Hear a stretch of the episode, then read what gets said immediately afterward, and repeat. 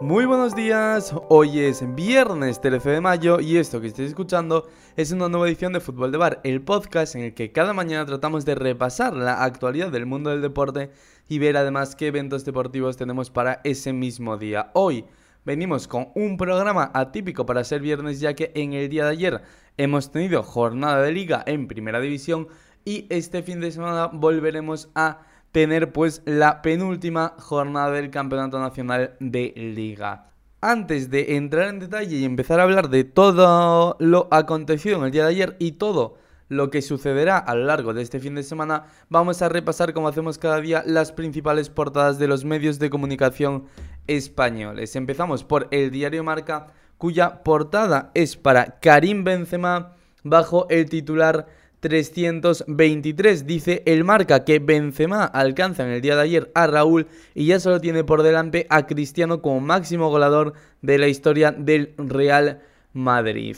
Seguimos con el repaso a los diarios catalanes por su parte. El As, con una foto de Benzema y Vinicius en portada, titula Al galope hacia París. Dice el As que goleada del Madrid que desciende al Levante. Primer hat-trick de Vinicius y Benzema caza a Raúl como segundo goleador histórico del club. Por su parte, en los diarios catalanes centrada la atención en el mercado de fichajes del Fútbol Club Barcelona, el Sport que dice que Lewandowski, el Bayern acepta negociar su traspaso, el club alemán dispuesto a vender al delantero por unos 40 millones de euros, la prisión del goleador ha sido decisiva para desbloquear su salida. Además, el Sport también habla del capítulo de salidas en el Barça. Dice que Frenkie de Jong puede ser vendido por 100 millones.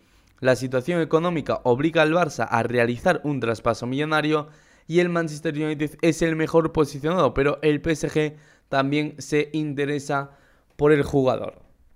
Vamos por último Mundo Deportivo cuya portada es para Philippe Coutinho. Dice el diario catalán que Coutinho ha sido vendido, como comunicó el Barça en el día de ayer. El Barça traspasó al brasileño a Aston Villa por 20 millones más el 50% de la plusvalía de una futura venta. El fichaje más caro de la historia del club, dice el Mundo Deportivo, costó 120 más 40 millones, empezó fuerte y se diluyó rápido y su marcha alivia el límite salarial blaugrana. Vamos ya a repasar todo lo que ha ocurrido en la liga, en los partidos de ayer mm, jueves y que nos deja además la noticia del descenso matemático ya del Levante. Pero antes de hablar de ese partido vamos a hacerlo en el orden en el que fueron sucediendo. Empezamos por la victoria por tres goles a cero de la Real Sociedad contra el Cádiz. La Real Sociedad que gracias a los goles de Serlot, Janusak y Portu venció al conjunto gaditano por esos tres goles a cero. Como decíamos, de esta manera la Real sigue siendo el equipo que marca las posiciones europeas, es sexto con 59 puntos, 3 de ventaja sobre el Villarreal que es séptimo con 56. El Cádiz por su parte es el equipo que continúa marcando la salvación, es décimo séptimo con 35 puntos, es decir, dos más que la zona del descenso que marca el Mallorca con 33. Otro de los encuentros que se disputó en el día de ayer fue la goleada por 5 goles a 1 del Villarreal al Rayo, es decir, el partido que se disputó en Vallecas, por tanto el marcador que fue de 1 a 5. Los goles del Villarreal que fueron de Pedraza, Foyt, Alcácer, Pau y otro gol de Pedraza en el 88, es decir, doblete del futbolista del Villarreal. El gol del Rayo que anotó Sergi Guardiola. Este partido que sirve para que el Villarreal, como os contábamos, siga acechando esas posiciones europeas, esperando el fallo, el pinchazo de la Real Sociedad. Por su parte, el Rayo es duodécimo con todo decidido, no puede llegar a Europa ni tampoco descender ya que tiene 42 puntos. Por último, en el día de ayer se jugaba el Real Madrid-Levante, un partido en el que si el Levante no conseguía puntuar, descendía matemáticamente a la segunda división del fútbol español, algo que tras la goleada por 6 goles a 0 del Real Madrid, pues evidentemente acabó sucediendo. El hat-trick de Vinicius más los goles de Mendy, Benzema y Rodrigo certificaron el descenso del conjunto Granota.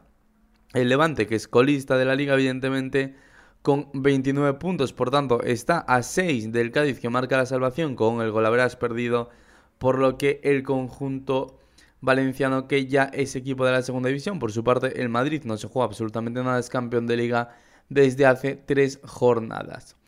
Vamos a hablar de lo que va a ocurrir durante este fin de semana en el que tenemos gran parte de los encuentros en horario unificado, ya que estamos en la penúltima jornada. Hay muchas cosas en juego, por tanto, como es habitual, se disputarán todos los partidos en los que hay algún juego a la vez. Por ejemplo, el mm, sábado tenemos dos encuentros en los que ninguno de los cuatro equipos mm, tiene ninguna incidencia en la clasificación, por tanto se disputa a las seis y media el Español Valencia y a las nueve el Celta Elche, pero como decimos son encuentros que no tienen nada en juego. Vamos ya a hablar del domingo y esa jornada unificada que es domingo a las 7 y media de la tarde, donde se disputan 8 encuentros a la vez. Empezamos hablando del Athletic Club contra Club Atlético Osasuna, que es uno de los encuentros que realmente menos tiene en juego, ya que el Athletic es octavo con 52 puntos, está a 7 de la Real Sociedad que es sexta con 59 y el Osasuna es noveno con 47 puntos. Seguimos con ese repaso de encuentros. Tenemos el Atlético de Madrid-Sevilla, inmersos en esa lucha porque el Sevilla está pendiente de entrar matemáticamente en la UEFA Champions League, ya que necesita hacer un punto más en lo que queda de liga, necesita sumar un punto contra el Atlético de Madrid o contra el Atlético de Bilbao en la última jornada para clasificarse matemáticamente para la UEFA Champions League, a la que está acechando el Betis. Un Betis que juega ese domingo también a las 7 y media, como no puede ser de otra manera, contra el Granada. El partido en el que el Betis es quinto, sigue peleando, como decimos, por entrar en Champions, se enfrenta al Granada que aspira a salvarse matemáticamente, ya que ahora mismo el conjunto nazarí es decimosexto con 37 puntos, 4 por encima de la zona de descenso que marca el Mallorca con 33. Otro de los encuentros que queda para ese domingo a las 7 y media de la tarde es el Mallorca Rayo Vallecano, este partido en el que el Mallorca aspira a salir de la zona de descenso ya que el conjunto mallorquinista es el primer equipo que descendería a la segunda división del fútbol español, es decimoctavo con 33 puntos a 2 del Cádiz que marca la salvación con 35. Por su parte, el Rayo Vallecano no se juega nada, es duodécimo con 42 puntos. Seguimos con el repaso. También domingo, 7 y media, se juega un Getafe-Barça. El encuentro en el que el Getafe aspira también a salvarse matemáticamente, ya que ahora mismo está 5 por encima de la zona de descenso, está virtualmente salvado. Sería una auténtica hecatombe que el cuadro azul acabase descendiendo a segunda división, pero matemáticamente aún no está salvado. Por tanto, hoy es otro partido que tiene incidencia en la clasificación. El Barça, por su parte, no se juega nada, ya asegurado en la segunda plaza y de ahí no se puede mover. También tenemos domingo a las 7 y media en esa jornada unificada el partido que enfrentará al Cádiz y al Real Madrid. El conjunto gaditano, que es el equipo que marca la salvación, es decimoséptimo con 35 puntos y recibe en su estadio al Real Madrid que no se juega absolutamente nada, ya que como os decíamos es campeón desde hace varias jornadas. Por tanto, el conjunto de Carlo Ancelotti que simplemente está usando estas jornadas de liga como una pequeña pretemporada para la Champions. Otro de los encuentros que se disputa eh, ese domingo a las 7 y media de la tarde es el Levante. A la vez, el Levante que descendió matemáticamente en el día de ayer se enfrenta al penúltimo clasificado de la liga, el Alavés, que sigue luchando y quiere conseguir el milagro de la salvación. El conjunto de que es decimonoveno con 31 puntos, a 4 del Cádiz, que marca la salvación con 35. Y por último también se disputará un Villarreal Real Sociedad, duelo directo. Por entrar en Europa se enfrenta el sexto contra el séptimo. la Real que tiene 59 puntos, 3 más que el Villarreal que es séptimo con 56. Así que veremos qué pasa en ese duelo directo por entrar en las posiciones que dan acceso a jugar competición europea el año que viene. Hablamos también de fútbol internacional. Este fin de semana se disputa la final de la FA Cup en Inglaterra entre el Chelsea y el Liverpool. Además, en fútbol nacional hablamos también de la segunda división que está bastante apretada. Quedan tres jornadas, tres jornadas en las que quedan todo en juego. De momento lidera el Almería con 76, segundo Eibar con 74, con dos de ventaja sobre los equipos de playoff. Un playoff que marca el Valladolid, que es tercero con 72, cuarto es el Tenerife con 69, quinto Girona 64, sexto Real Oviedo 64. Acechan esas posiciones de playoff Ferradina séptimo con 63 y Las Palmas que es octavo con 61 a 3 de playoff. En la parte baja, ojo porque está todo muy apretado, en problemas están el Sporting y el Málaga, que son decimoséptimo y decimoctavo, dos clubes históricos con 42 puntos, dos por encima de la zona de descenso que marca la Real Sociedad B con 40. Y ojo a la Morevita que está ahí con 37 puntos, aferrándose también a sus opciones de salvación.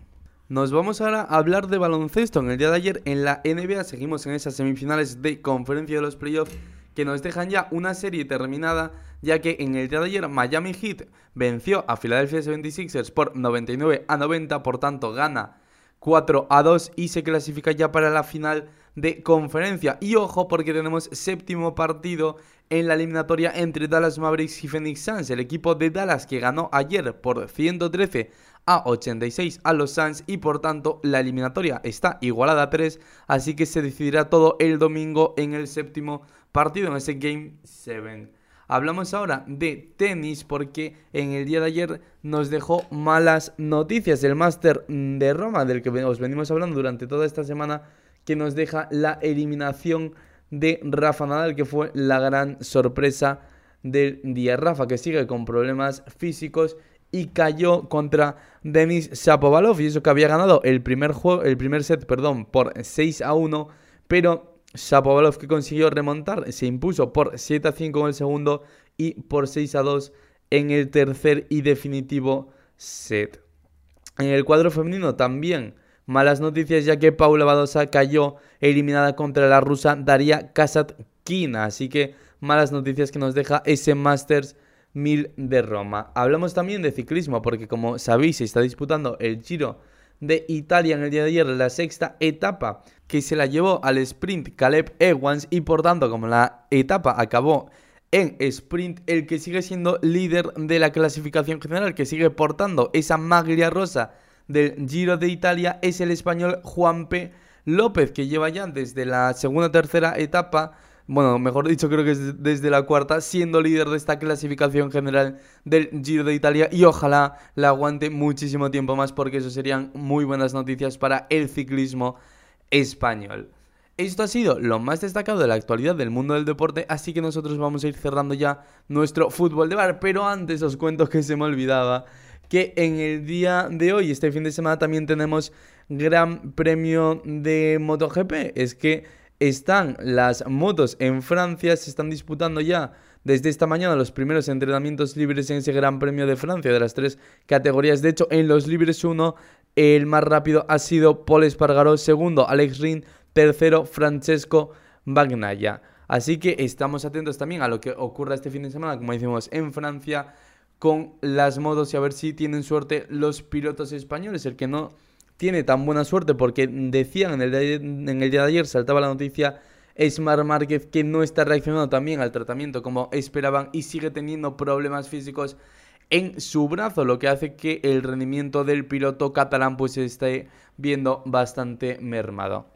Ahora sí, nos despedimos ya. Como os decía, esto ha sido lo más destacado de la actualidad del mundo del deporte. Creo o espero que no se nos olvide nada por contar o por tratar en el día de hoy. Así que recordad que nos podéis seguir en todas nuestras redes sociales para estar al tanto de todas las noticias que vayan apareciendo en el mundo del deporte, además de las novedades del proyecto, ver cuando subimos podcast o cuando vamos publicando nuestros distintos contenidos. Así que eh, os recuerdo que nos podéis seguir en arroba fútbol de bar, con V y me voy despidiendo. Espero que tengáis un buen fin de semana y nos vemos de nuevo el lunes para contaros todo lo que haya sucedido en esta importantísima jornada de liga y en todo el resto del mundo del deporte.